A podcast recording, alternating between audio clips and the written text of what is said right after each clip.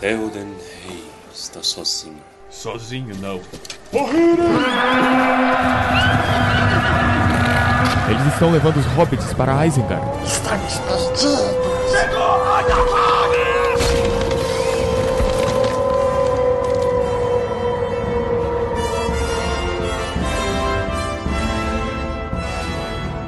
Almares, senhoritos e senhoritas, o meu nome é Pedro.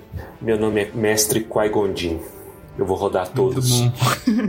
Meu nome é Baez. E estamos aqui de volta depois de uma semana movimentada. Para você que não sabe, o último primeiro de abril teve especial Tumbadouro. Se você quiser nos acompanhar fazendo afirmações com base no IQQ, que é o índice que eu quiser, vocês podem ir lá e assistir, ouvir o Troféu Tumbadouro. E teve episódio normal também.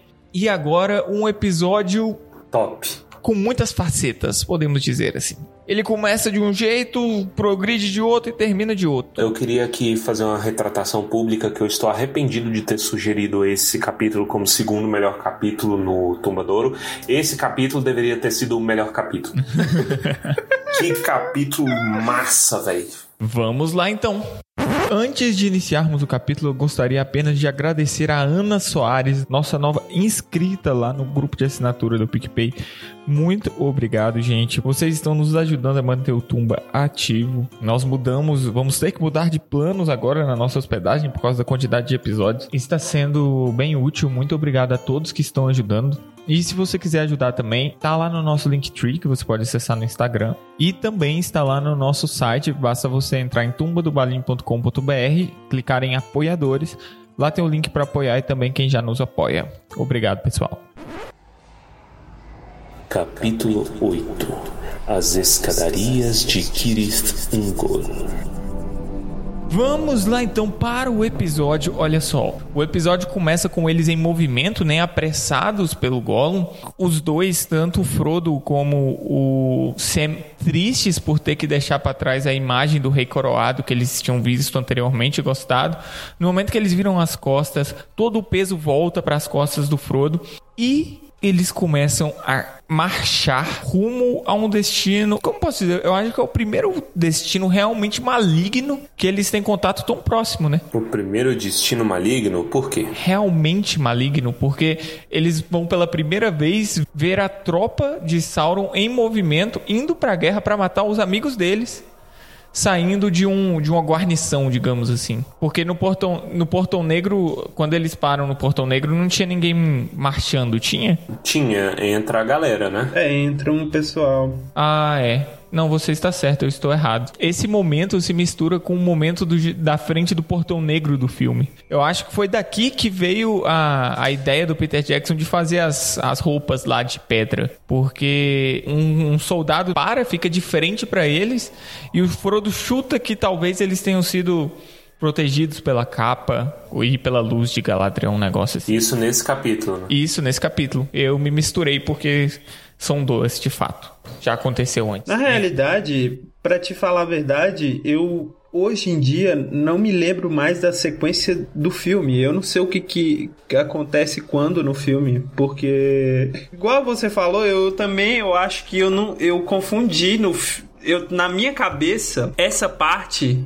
ah, não sei. Eu não lembro mais quando que acontecem as coisas no filme. É só isso. Eu preciso rever os filmes. A sensação que eu tô tentando explicar é que quando eles estão na frente do Portão Negro, por mais que eles sintam peso e eles sintam medo, Sim. eu acho que eles não sentem o terror que eles sentem aqui, Isso. sabe? É porque esse lugar parece ser mais morto. Parece hum, ser mais desgraçado que o Portão Negro. Sim, e, e parece ser mais ativo também esse negócio de ter um raio que, que sobe, pinta de vermelho as nuvens baixas e fica. no- Meu Deus, que horror! E agora, agora confunde também a perspectiva quando a gente olha pelo filme, porque a gente ainda está falando do livro Duas Torres, mas a adaptação do Peter Jackson ela é consistente. Realmente, enquanto eles estão aqui, a galera já tá em Gondor, já tá rodando os negócios. A guerra já acabou, já tem muito tempo, entendeu?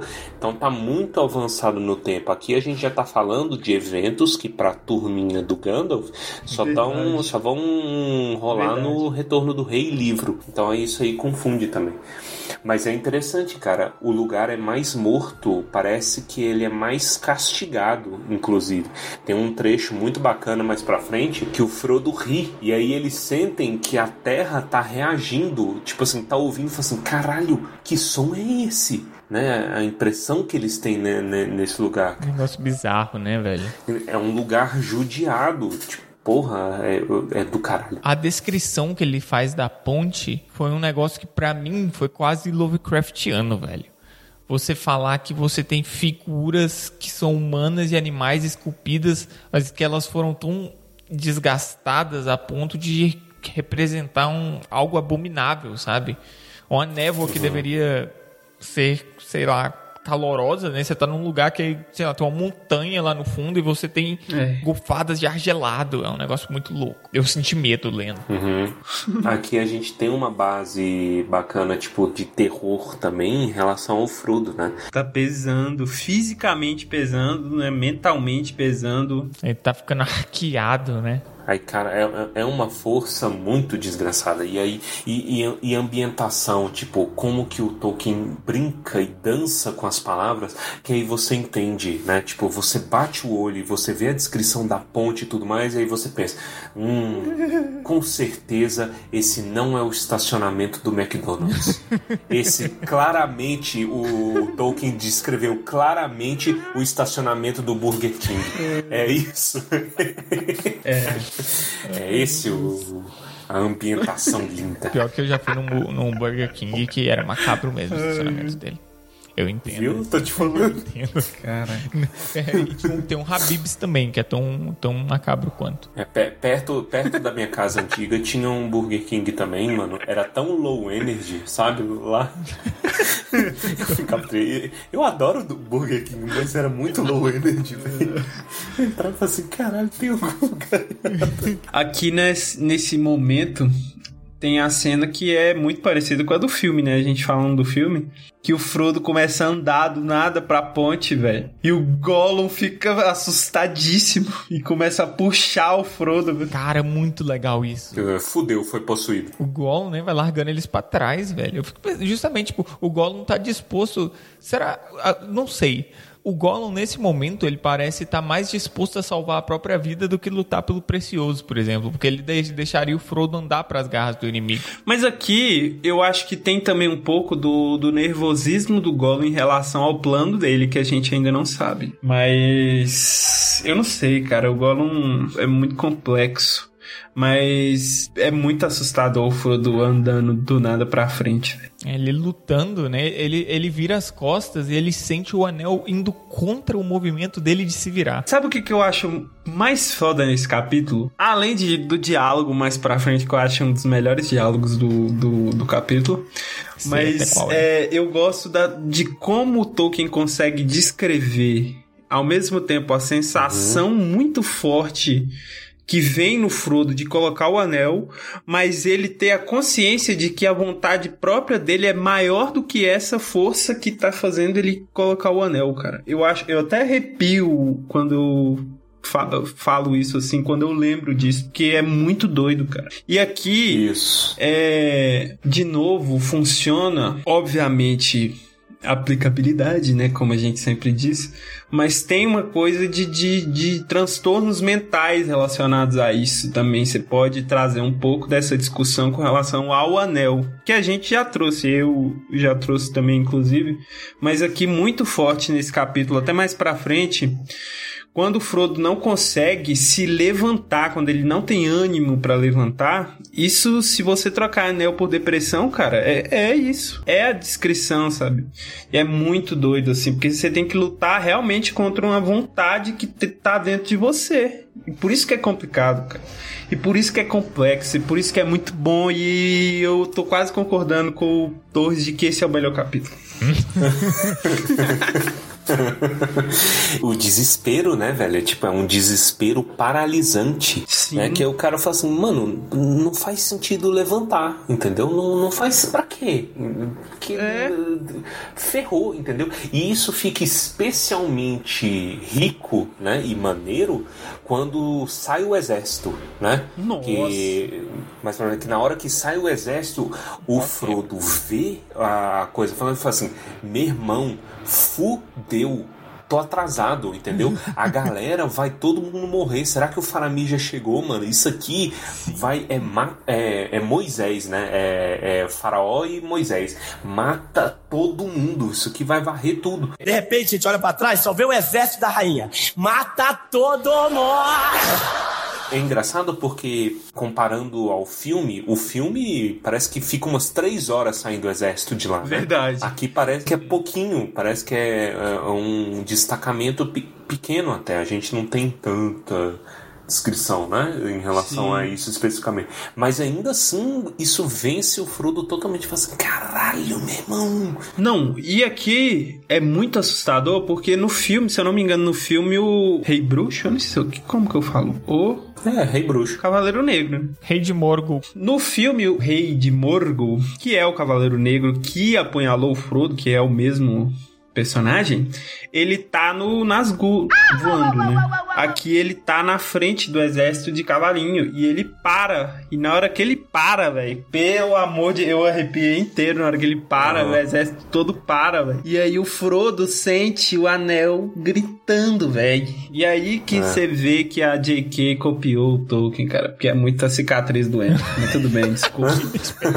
Porque a- a- o ombro do. O ombro onde ele tomou a facada dói de novo, cara. Hum, olha aí. Olha aí. o aviso da dor. E, e, cara, e realmente pensa o tanto que é forte essa cena. Porque ele descreve que o exército não sai a galera gritando marcha, né? Tipo, ah, mata todo mundo, bota pra fuder. Não, os caras estão marchando em silêncio. Silêncio. Todos os orcs em silêncio. E aí você imagina, já é um vale desgraçado. Aí todo mundo com aqueles barulhos de passada, né? Fica imaginando aí o som de passada. Aí vai.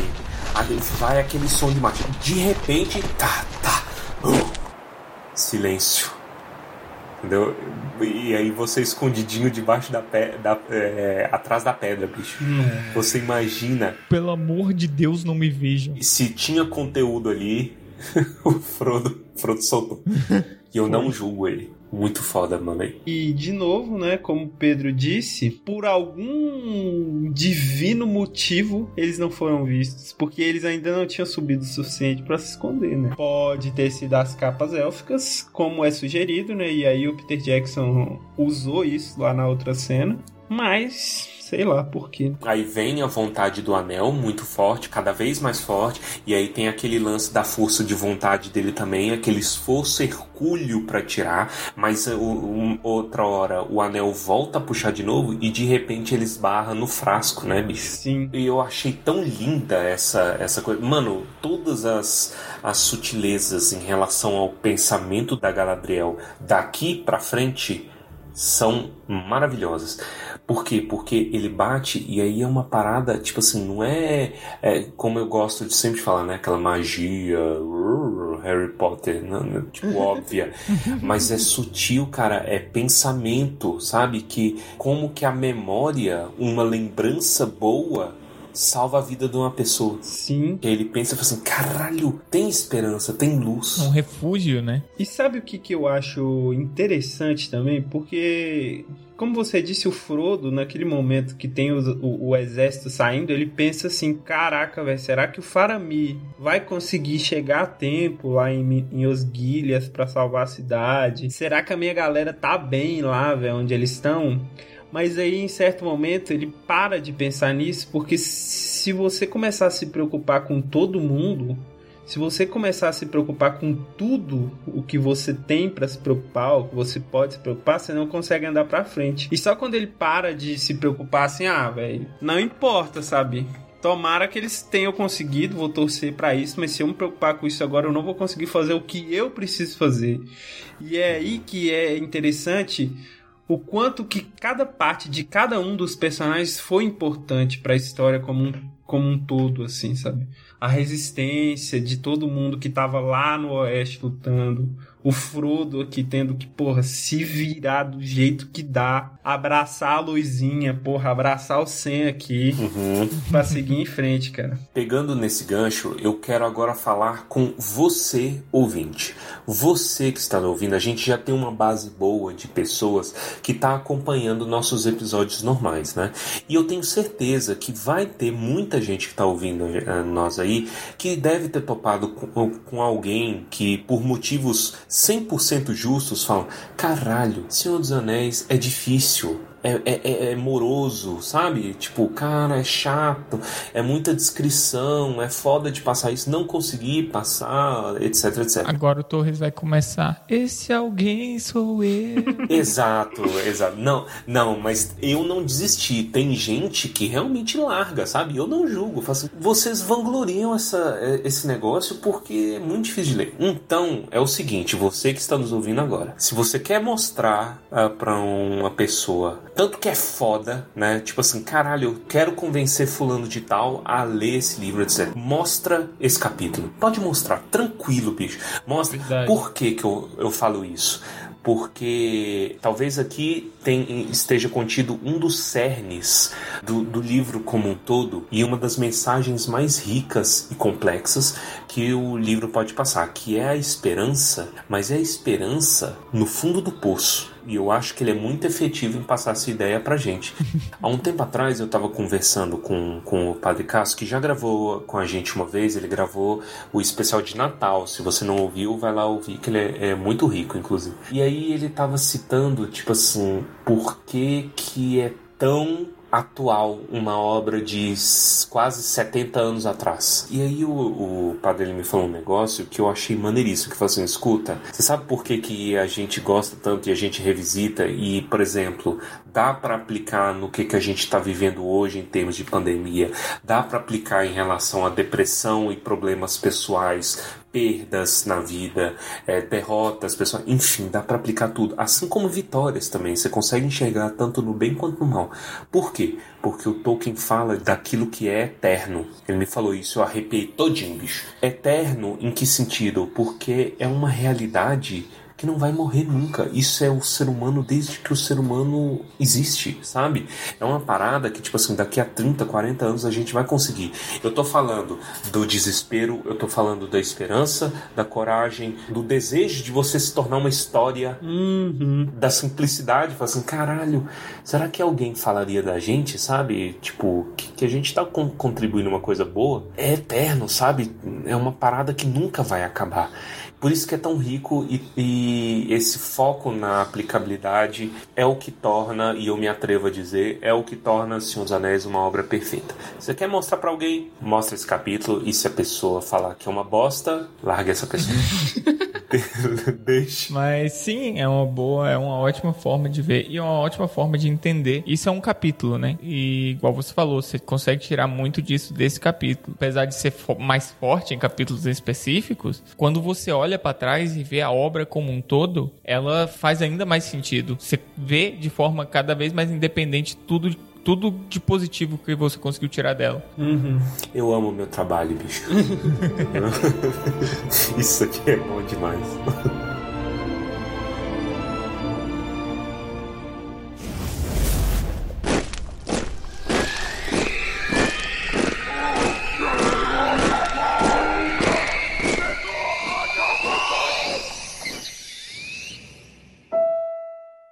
Eu só queria ressaltar uma coisa também em relação à, visão do filme. Eu não consigo mais ver de outro jeito, porque eles estão falando ali, né? Ah, não sei o que, porra, não vai pra lá, não corre. Aí de repente tem te- um- uma espécie de terremoto, né?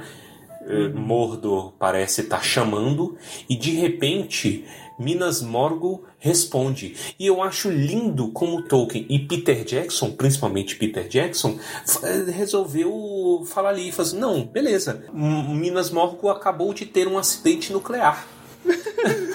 Verdade.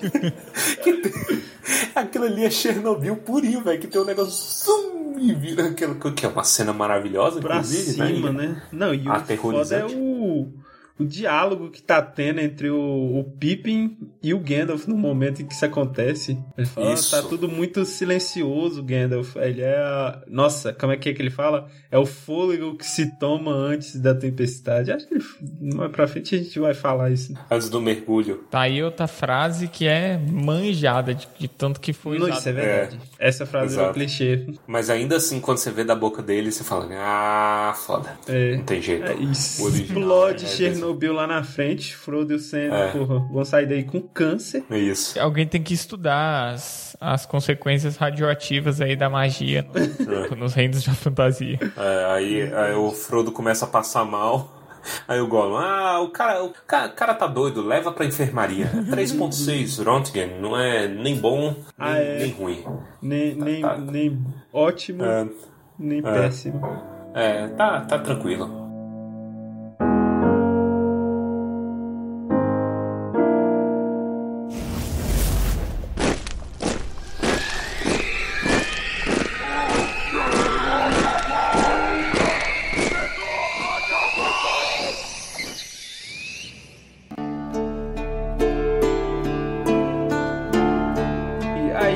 Começa a insistência do Gollum pra subir. Tipo assim, galera, não dá pra descansar agora. E, os, e o Gollum, ele tem mais ou menos um jeitinho de Gandalf de lidar com as situações. Do tipo assim, ah, tem uma escada. Aí beleza, aí você chega lá, tem duas escadas. Aí quando você passa a segunda, tem uma terceira que ele não falou pra você. Hum. E aí no final tem um túnel que sobe mais ainda. E ele fala: Ah. olha, não dá pra descansar ainda, cara.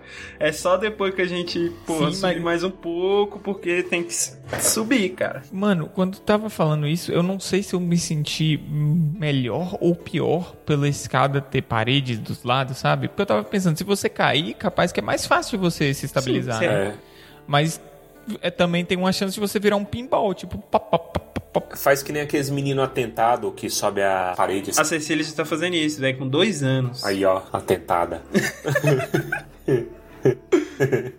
Mas ainda assim, é, é absurdo o breu, né? Nossa, Você cara. subir na escada no escuro. Sim. Eu acho que essa seria a pior parte pra mim, cara. Eu, eu, nem, eu nem precisaria estar carregando anel, cara. Eu já ia ficar puta muito cansado, cara. Porque é uma escada íngreme, igual uma escada de madeira. Só que é de pedra que vai quebrando, não tem degrau, puta.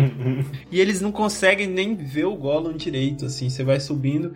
E aí, eu não me lembro, em algum momento do capítulo, eles falam quem que tá na frente. Eu acho que o Sam tá, a ordem é Gollum, Sam e Frodo, né? Eu acho que seria mais prudente Gollum, Frodo e Sam, mas tudo bem. E é maneiro também porque o tempo todo no capítulo, exceto em um momento muito específico, eles falam que o olho do Gollum parece um farol, Sim. né? Porque o cara tá na ura ali, fala assim, bora, bora, bora, bora, vai, vai, vai, vai, vai, vai, vai, sobe, sobe, sobe, sobe. Isso também casa com aquele rolê do Gollum ser mais um animal, né? Tipo, Uhum. quase um predador ali na noite. É. Muito louco. Quando eles terminam de subir a escada, apesar do capítulo se chamar as escadarias, não tem como a gente falar muito das escadas, porque escada é só subir, né? É escada no escuro, e é isso. Mas, tipo assim, quando eles chegam no topo, aí, tipo assim, já tá notando que tem certa luz ali, né? Luz vermelha. Quando fala luz vermelha, você imagina que a montanha da perdição deve estar no talo, né? Pegando fogo. E aí ele fala, o Frodo, é interessante que o Frodo fala assim, ainda muito à frente e muito acima, o Frodo, erguendo os olhos, ele viu o que seria o coroamento daquela triste estrada. Aí eu pensei, não, coroa, não sei o quê, mas você pode interpretar que, tipo assim, é, é quase como se o, o Tolkien estivesse falando que é a cereja do bolo, entendeu? Assim, caralho, no meio de toda essa tristeza, a cereja do bolo. Ele vê uma saliência com, com dois chifres, né? E um dos chifres parece estar queimando, né? Aí depois ele repara, fala assim, ok, não é um chifre, é uma torre que tá longe e ela parece um chifre, né? Aí ele, fudeu, meu irmão, tem gente ali. É isso. Quando tem torre dentro de um presídio, e isso é, isso é arquitetura de presídio, é uma torre que vocês já viram que tem uma base fina e lá em cima ela é maior. Para as pessoas que estão embaixo não saberem se tem gente lá em cima, você não tendo a informação de que tem alguém te vigiando, podendo ter não precisa ter ninguém te vigiando, que você vai se vigiar sozinho. Isso é o problema. Agora, essa é uma das duas torres, porque a gente sempre discute o nome do, do livro. Né? Uh, não sei. Eu acho que sim. Eu acho que ela, eu acho que ela é pequena demais para isso, não. Não sei. Ela é uma torre de vigia, no fim É. das contas. É porque eu sei que não é Baradur, eu acho, a, a, a outra torre.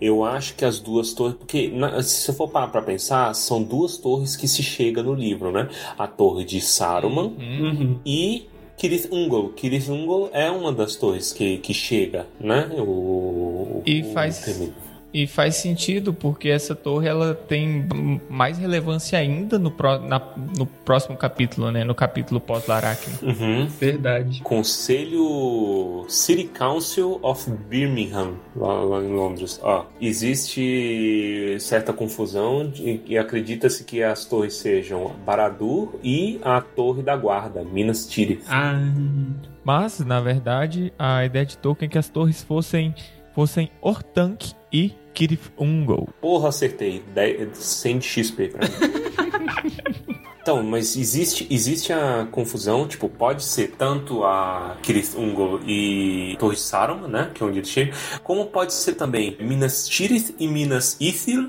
né, porque as duas não saem da boca da galera ao longo de todo o livro, verdade. apesar de eu achar meio forçado, mas não sei, né, porque Minas é torre, então eu estou em casa aqui.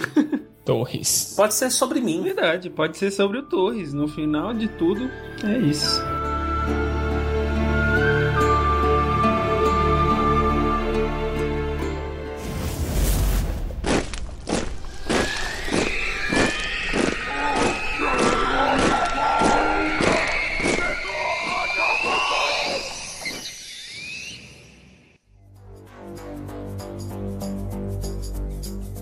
Sabe o que eu gosto?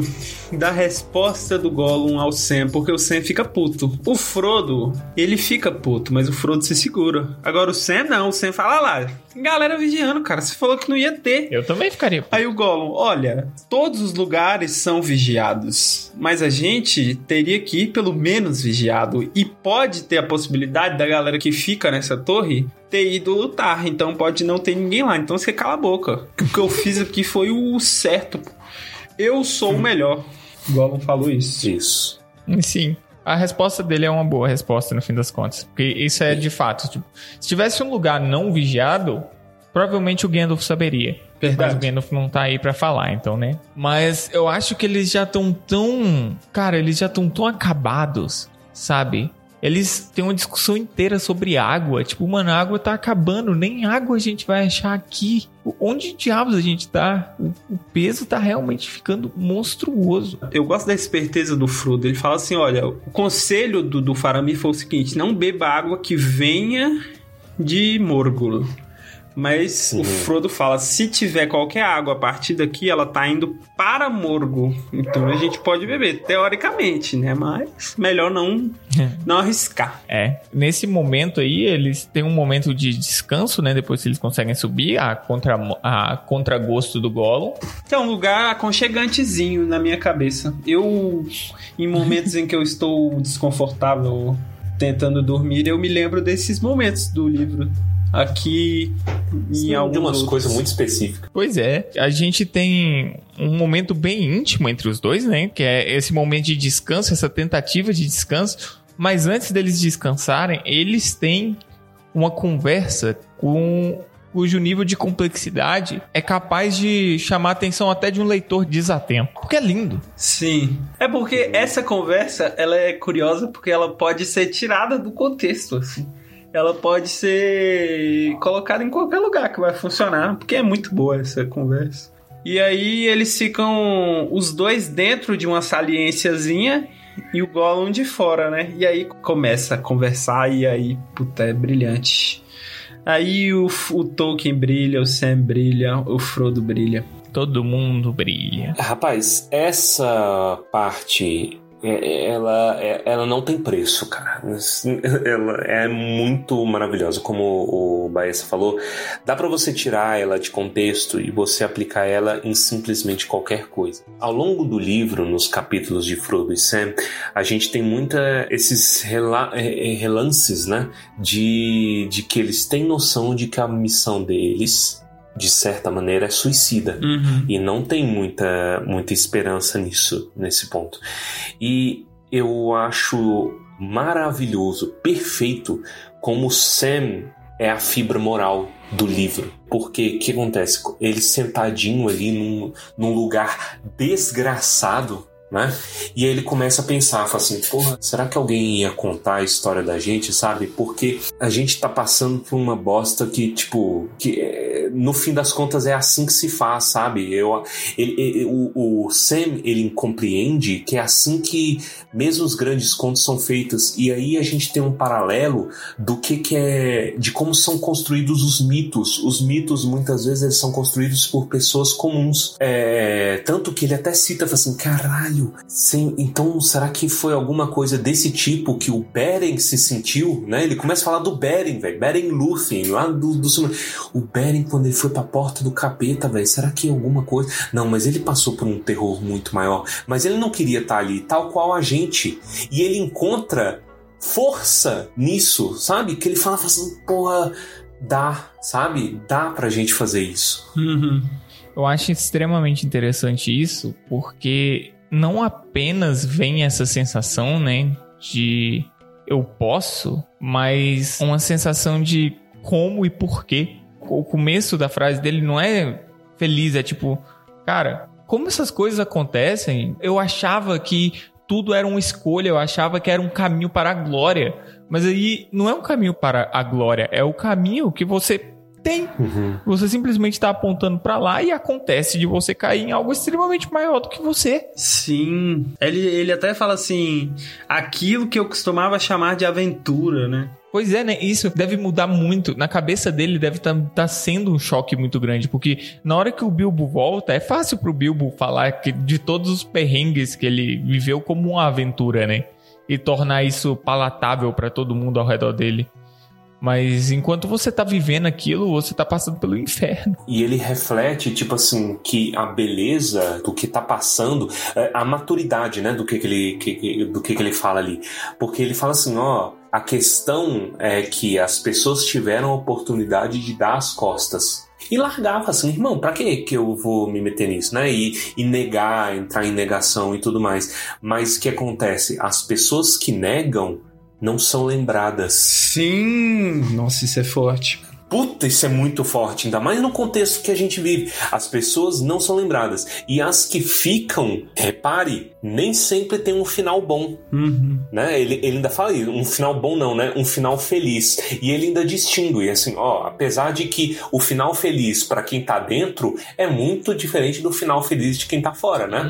Sim. Quem tá fora vai olhar e falar assim, porra, eles resolveram, né? Então é, é tudo deu certo, salvaram o mundo. Mas só eles sabem o custo que isso teve para eles, muitas vezes destruindo o- a, a cabeça, destruindo o corpo da, da, da pessoa, que nem sempre é o final feliz. Isso é o que acontece no Senhor dos Anéis. Já é um spoiler assim, mas ele já tá falando, fala assim, irmão, foda. Sim. Sim, com certeza. E você pode usar isso até pra intenções ruins também. O, o Uhum. Thanos do Vingadores, apesar de eu não ser um consumidor desse mercado, Herege. ele. Um- uma das cenas que, que me marcaram foi a cena em que uma, uma menininha pergunta pra ele se, se ele conseguiu o que ele queria e que o que isso custou pra ele. Custou tudo. É a Gamora. Caralho, Pedro, você não lembra de nada. É a filha dele que É a. Gamora bebê, cara. Eu não lembro de nada. Mas é uma cena que. A cena, a cena por, por si só foi marcante É, pra mim por causa dessa, dessa revelação, sabe? E aí, é e, e principalmente porque ele se vê como herói da história, né? Isso É, aí é, verdade. Exatamente. é a beleza da coisa. Isso se encaixa perfeitamente nesse sentido. Ele queria o objetivo dele porque pra ele ele tava estava executando bem. Sim. Tomando uma liberdade para tirar um pouquinho do contexto, eu, eu imagino que muita gente possa estar pensando e tenha pensado ao longo desses meses, esse ano horrível que a gente tem passado, né, e, e tudo mais, que fala se isso não é perfeitamente aplicável ao que a gente vive hoje em relação à pandemia. Então, tipo assim, que eu, eu, lembro que era uma piada quando começou, né? Fala assim, caralho, eu sempre achei que viver um momento histórico seria é, maneiro, Nossa, heróico, né? sim, né? Assim. com toda certeza. E aí, e aí fala assim, que bosta, né? Que, que, que, que, bosta. Estamos vivendo um momento histórico que com certeza entrou assim, história da humanidade. Sim. E não tem nada de heróico nisso, né? É uma bosta. Eu preferia, porra, passar incólume. Não sei quem ganhou, mas perder. E o interessante também, porque aqui que ele, igual ele fala, pra gente que tá vivendo, é impossível saber se é um final triste, se é um final feliz. A gente só tem que viver. Isso é angustiante, cara. Nossa, e a espera pelo final feliz é angustiante também, né? Porque toda vez alguém vira e fica e fala: Não, agora vai, agora vai, agora vai. Mas não vai, não chega. O Frodo é. não chega lá. Tem alguma parada. Porque, convenhamos, mano, a gente vive no Brasil, o Brasil é uma bosta, a gente não. Não, não, não, não, não tem como quebrou, fugir. O cara até é, quebrou. Chegou de me quebrar. A gente não tem como fugir disso. O Brasil é uma bosta, sempre foi e vai continuar sendo por muito tempo. Mas, tipo assim. É, diante dessa realidade difícil que o brasileiro vive, né? Todo, tudo que o Sam fala tem uma aplicabilidade bonita e trágica ao mesmo tempo, no sentido tipo assim, talvez as pessoas mais para frente, né, quem vai vir depois, a gente quando relembrar isso, vai olhar e falar assim, poxa, que heroísmo, né? Ah, os caras conseguiram a vacina rápido, um ano, etc. Ah, não sei o que, não sei o que. Mas ninguém vai saber os pormenores, a dor pessoal de cada pessoa, etc, etc. Que sofreu. Entretanto, para antes que a gente e o ouvinte comece a ficar entrar em depressão de lembrar que a gente é brasileiro, todo dia a gente acorda e ainda é brasileiro, né? É, o capítulo ele também dá uma resposta para dor, ao meu ver, né? Ele dá uma resposta e eu acho perfeito. Que o Sam, ele chega e manda assim, fala, é, depois que ele fala do, do Beren, né? Fala assim, caralho, mas que foda, tudo mais. E ele, e ele manda uma, uma frase que ela é tão simples, mas tão linda, que é assim... Olha, o Frodo primeiro fala: nosso papel vai terminar mais tarde ou mais cedo, já com aquele tom de peso, né? E aí o Sam: então poderemos descansar e dormir um pouco. E eu quero dizer, eu, eu quero dizer exatamente isso, Frodo um simples descanso comum e sono, acordar para uma manhã de trabalho no jardim. Agora, é, Negrito, receio que isso seja tudo que estou esperando em todo o tempo. Você uhum. tá vendo que ele tá se ancorando e é isso que permite ele seguir em frente? Uhum. Sim. Ela não é uma resposta fácil. A gente falando assim, eu falando assim, parece ser fácil, né? Mas você se ancorar em alguma coisa é o que permite você seguir em frente, sabe? E eu fico com muita raiva, pessoalmente falando, quando a, a, galera desdenha, sabe, das âncoras das pessoas, tipo assim, você deveria estar em depressão, cara, não sei o que, assim, tudo bem, a reação, tipo, é complicado, as pessoas têm direito de sentir raiva, mas elas também têm direito de sentir esperança, senão enlouquece. Sim, cara, Sim, você cara. tem que encontrar sanidade em meio, de uma, em meio a uma crise dessa, entendeu? E... Refúgio, é. Sim, cara, uhum. porque uhum. você tem pessoas que estão trabalhando na linha de frente que são os heróis dessa história, né? Porque lá na frente são pessoas que a gente só tem vislumbres do nível de dificuldade que eles estão passando, mas eles estão lá passando uhum. por tudo isso. Essas pessoas, mesmo essas pessoas, elas precisam seguir em frente. E a única coisa que a gente pode fazer é seguir em frente dia após dia, tentar ajudar essas pessoas com o que for possível, tentar fazer a nossa parte com o que for possível, mas tentar ficar sãos também. É, sanidade não é ir pra rave no final de semana, tá? Só deixando bem claro aqui. É, é a minha, a minha sua... saúde mental. É, eu preciso de um churrasco agora. É, não, não vai se ancorar no churrasco agora, a ideia não é essa. Ah, entendi o que você tá falando. Não, aí realmente não. Tô achando que, é que você tá criticando as raves raves aqui, cara. É assim. entendi, entendi. Eu sou a favor de acabar as raves muito antes do, do, do coronavírus. Mas, mas é importante, sim, se, se é o seu hobby que te faz bem, se é a sua, sei lá, mano, a sua leitura, se é a- os jogos online, se é stream, eu conheço gente, mil coisas, mil âncoras diferentes, sabe? Mas sem elas, não dá. E, e- e- e cabe falar também, porque, tipo, geralmente é o contraponto que se faz, né? É uma história velha, a gente, a gente tá cansado, mas é importante a gente falar isso também. Porque a tragédia, ela tem múltiplas camadas, né? Então, por exemplo, ainda que alguém não sofra o impacto direto em termos de Covid, por exemplo, existe a tragédia também de galera perdendo tudo, sabe? Sim. Existe a tragédia familiar de famílias mal estruturadas sendo destruídas. Sim. Esse negócio de tragédia familiar é muito louco, cara, porque ao meu redor eu vi pessoas que estavam assim 100% com- em relacionamentos assim estáveis de muito tempo, sabe? Que quebraram durante a pandemia. Quebraram Sim. mesmo. É, quem, quem do- por incrível que pareça, de- desse tipo de relacionamento, quem ficou junto, quem resolveu morar junto na pandemia se aguentou melhor, sabe? Não sei explicar. Isso, Hum. isso é uma opinião 100% empírica, tá? Não tem ciência nisso, não. É, é minhas observações ao meu redor. Exato.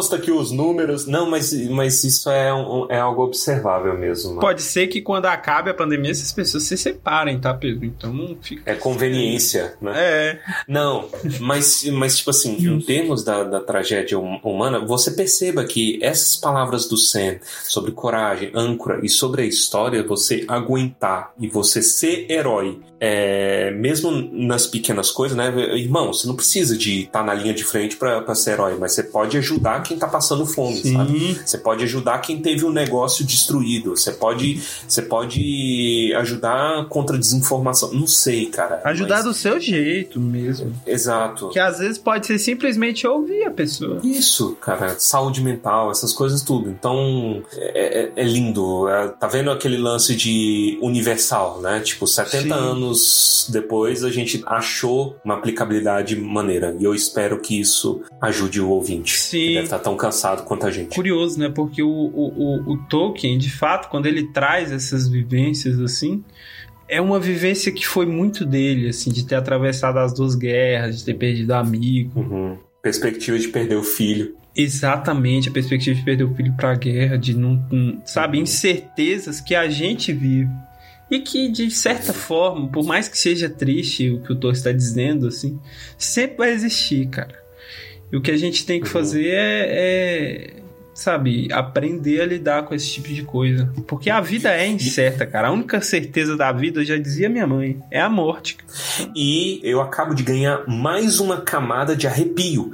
Por quê? Porque o Sam chega e manda o seguinte: fala assim, é, irmão, você tá com um frasco do Earendil, né? Ele Sim. reflete assim, porra, o Beren ali pegou a Silmaril, mas custou muito e foi uma tragédia, mas teve felicidade e tragédia. E isso acabou passando pro Eare- Earendil. Veja que ele tá falando ali da transcendência, não da transcendência, mas é, passando pra frente, né? E a luz e a esperança de Arendil tá na tua mão agora. Ou seja, é uma história só. É a mesma história. Nós estamos continuando. Então, da mesma maneira como o livro escrito 70 anos atrás chegou nas nossas mãos pra gente falar besteira, rir no podcast e tentar dar umas palestrinhas maneira, a história continua, entendeu? Nós Continua. estamos passando conhecimento pra frente. Puta, eu amo esse negócio, O mano. que tem fim somos nós, cara, mas a história continua. Isso é bonito, É isso. cara. E a gente, em algum momento, vai.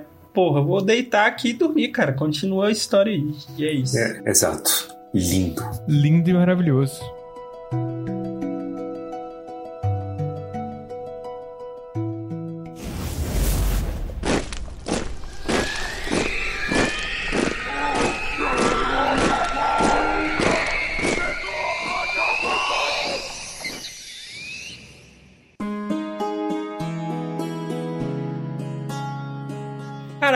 Que fofura que é o Sam. Eu acho que em algum momento do podcast a gente já disse a seguinte frase: Seja protagonista da sua própria história.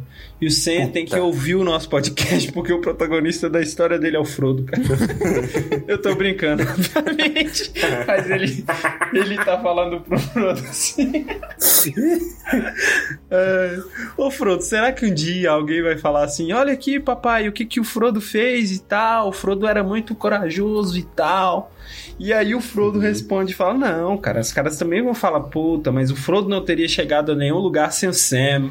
E o Sam é tão humilde e aí tem até um pouco de, de, de baixa autoestima, cara, que ele fala assim, cara, eu tava falando sério quando eu tava descrevendo a história. Aham. Não brinca assim com os meus sentimentos, cara.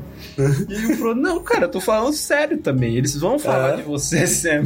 E aí é bonito isso, cara. E, e é- essa, essa cena, eu imagino ela 100% o Sam fazendo vozes idiotas, sabe? Tipo assim, Quero ouvir mais sobre o Sam, papai. Por que você não falou mais coisa, papai? É disso que eu gosto. É, ó, Frodo não Eu imagino isso porque o, o Frodo dá pala, né? Ele começa a rir. Sim, É as vozes dos meus cachorros. Os seus cachorros. Pedro dando voz. Você, você imita seus cachorros com essa Eu voz? converso com meus cachorros e cada um tem uma voz, ué. Caraca, Ah. sim. É, intervenção, por favor.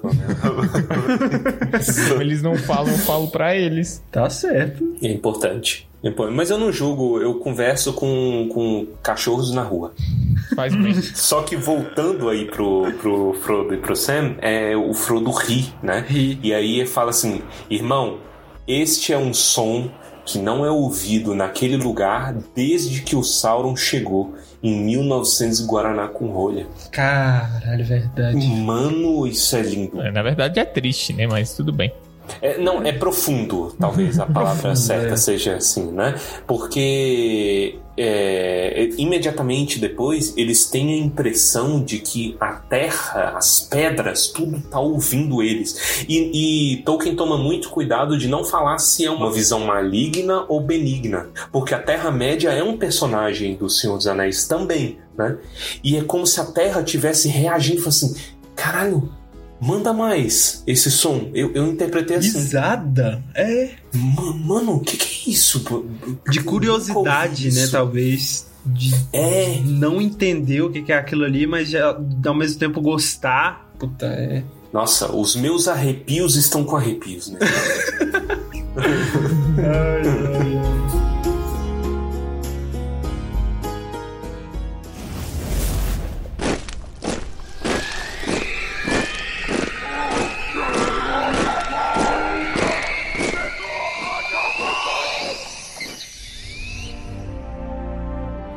No final dessa discussão, inclusive, logo antes deles irem dormir de conchinha, o, o Sam ele tá comentando sobre coisas que fazem parte das grandes histórias e ele comenta da posição do Gollum nessa história, né? E ele, e ele questiona, será que ele se considera o herói ou o vilão? Aí ele chama e, logicamente, o Gollum já sumiu no mundo. Sabe o que eu gosto? Ele fala assim, ó, cara, uma história é interessante porque até o Gollum seria interessante numa história, assim como ele é interessante no Senhor dos Anéis enquanto história. Ele é super interessante. E você fala, ele seria muito interessante numa história, mas do meu lado é um porre, cara. Isso é muito bom, velho. É meio ele sacaneando. Eu, eu, eu sinto, tipo assim, existe um quê de, de desabafo, de reclame, mas também existe uma leveza no sentido, tipo assim, ah, tô sacaneando com ele, sabe? De zoeira Sim, mesmo. Sim. Assim, mano, só um porre, mano. Toma banho. Só que ele sumiu. Ele sumiu, eles até discutem, né, se ele tá vendendo ou não as informações, se tá vendendo ou não pro telemarketing de São Paulo, o, no telefone dos dois, mas e eles falam, né, eu acho que não, porque senão ele já teria feito, mas se ele tivesse a chance de fazer, por, por bem próprio ele faria, com certeza.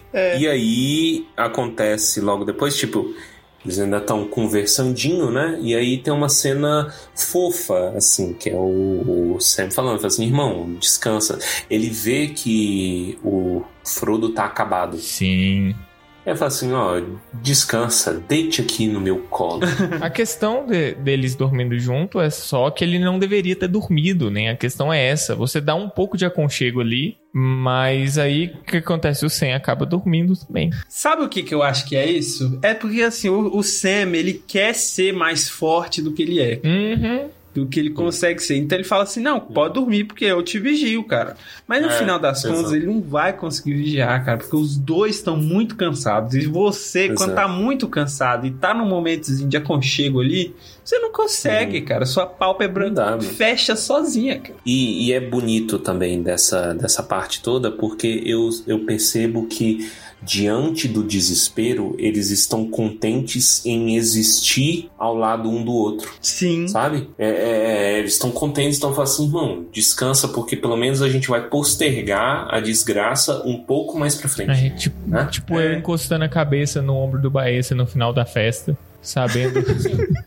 sabendo o que vai vir depois. Isso, a, a desgraça está rolando. É. Então, porra, aquelas festas pesadas que vocês vão, eu... aquilo ali, aqueles lugares que vocês vão abandonar por Deus. A cesta com cheiro de catuaba. O, o, o Sam falando aí, que porra, que esse lugar fede. É catuaba Catuaba de açaí. Verdade, uma das coisas que eles descrevem desse lugar é que ele tem um cheiro estranho.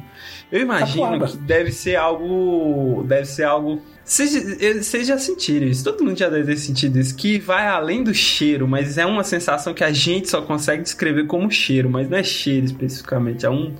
Sei lá, Gera repulsa. é, é quase físico, Uhum. assim, você consegue empurrar a caatinga, assim, mas não é fedor, é só desagradável. Ah, é esquisito, cara. Tem, tem uma cena de community que eu gosto muito, né? Que é da, da, da ONU. que alguém, alguém soltou um pum. E aí todo mundo, ah, que merda, Pierce! E aí fica todo mundo agoniado, o Troy quase vomitando. Aí, aí a Anne, gente, precisamos de passar por isso. Aí o Troy, passar por isso é quase um sólido. tá na minha boca. Essa cena é muito boa. Caralho, é muito bom, velho. This is the home stretch. All we gotta do is focus. Ooh, damn pants! Ooh, that wasn't me. I don't smell anything. Well, I just got it. Oh, it's in my mouth. Guys, come on, focus. Like adults, we're gonna lose a point if we don't get through this. Get through it. It's almost a solid.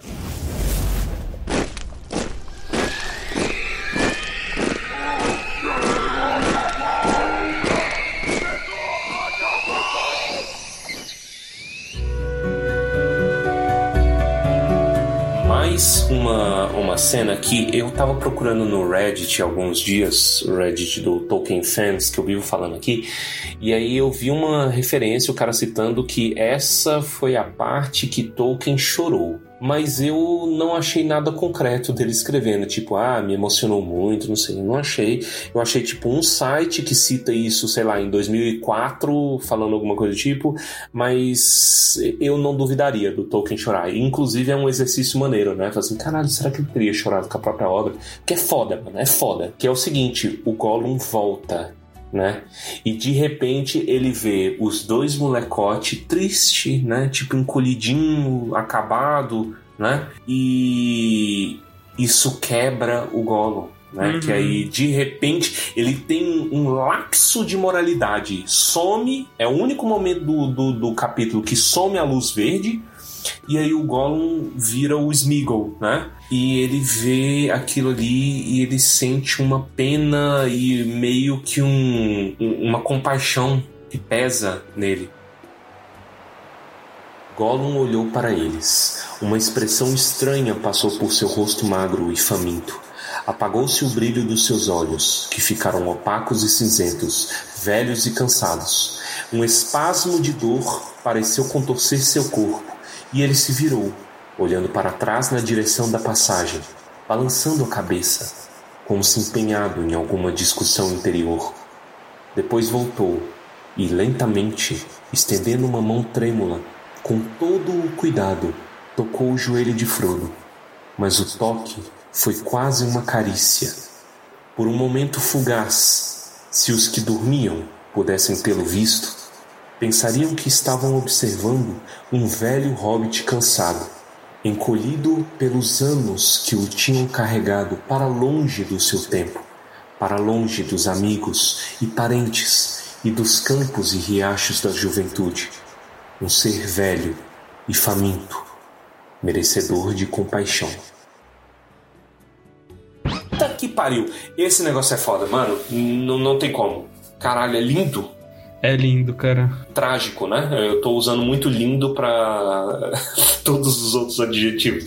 É, Coisas é trágicas. trágico e profundo. Mas é bonito, é, é, é bonito de certa forma. Mesmo que seja triste, é bonito, porque a tristeza às vezes pode ser bela, mesmo que triste. Mas o que eu acho bonito também é porque o Sam acorda, né? E ele fala: Ah, eu não devia ter dormido. Aí o Smeagol, ele fala assim: Ah, mas eu. Ele, de certa forma, ele se coloca ali como protetor. Ele fala: Ah, tá, tudo bem, porque eu estou vigiando, né? E eu tô por Uhum. aí, de certa forma, vigiando tudo para vocês poderem dormir. Ele não fala isso diretamente, né? Mas ele faz isso. É, o, o, o Sam acorda. O que, que você tá fazendo aí, vagabundo? Vagabundo não. Safado. Você sabia que eu nunca tinha parado pra pensar que safado é alguém que se safa? É, também não. E eu achei isso bonito. E é importante salientar aqui que essa é a falha moral do Sam na história toda. Por quê? Porque o Gollum, nesse momento, se converte para o mal, para sempre. Sabe? Que, que ele fala, fala assim, ah, safando-me, safando-me. E aí a descrição, né? O Gollum se retirou e um brilho verde faiscou sobre suas pálpebras pesadas. Agora parecia uma aranha, agachado sobre as pernas dobradas com seus olhos protuberantes. O momento fugaz passara, quer dizer, pa- passou a pena, a dor dele, né? E não poderia mais ser relembrado. Aqui é o ponto de virada. É aqui que o Gollum se converte pro mal, para sempre. Por causa do Sam e da patada desnecessária. Parabéns. por causa do Sam e da patada desnecessária. Puta, isso é complexo, sabe? É, é mais um- uma camada pra tragédia. E aqui eu retomo por que que eu tava andando pelo fórum, né? Lá do, do Tolkien Fans, no Reddit, porque eles estavam discutindo sobre a moralidade do, do Gollum. O que que teria acontecido se ele não tivesse dado o snap, né? Esse snap dele é importante pro final né? Mas, porque todo o lance do, do, do Frodo no final. Mas o que, que teria acontecido se ele permanecesse bom?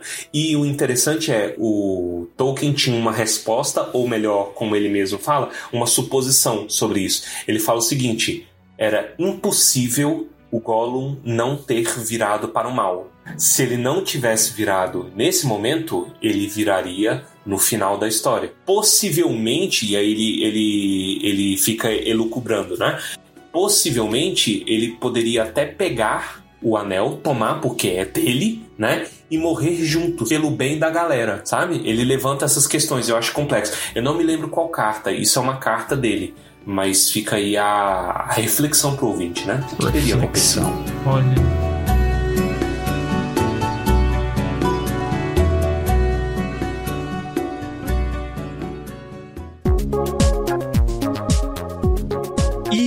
Essa dose de discussão moral filosófica, nós encerramos mais um episódio de Tumba do Balim. Gostaria de agradecer a vocês que têm nos acompanhado. Gostaria de lembrar que nós temos um canal no Telegram e nós temos um plano de doações no PicPay, então você pode ajudar o Tumba monetariamente. Inclusive, recentemente esgotamos nossa cota no Spreaker e vamos ter que pagar mais. Muito bom.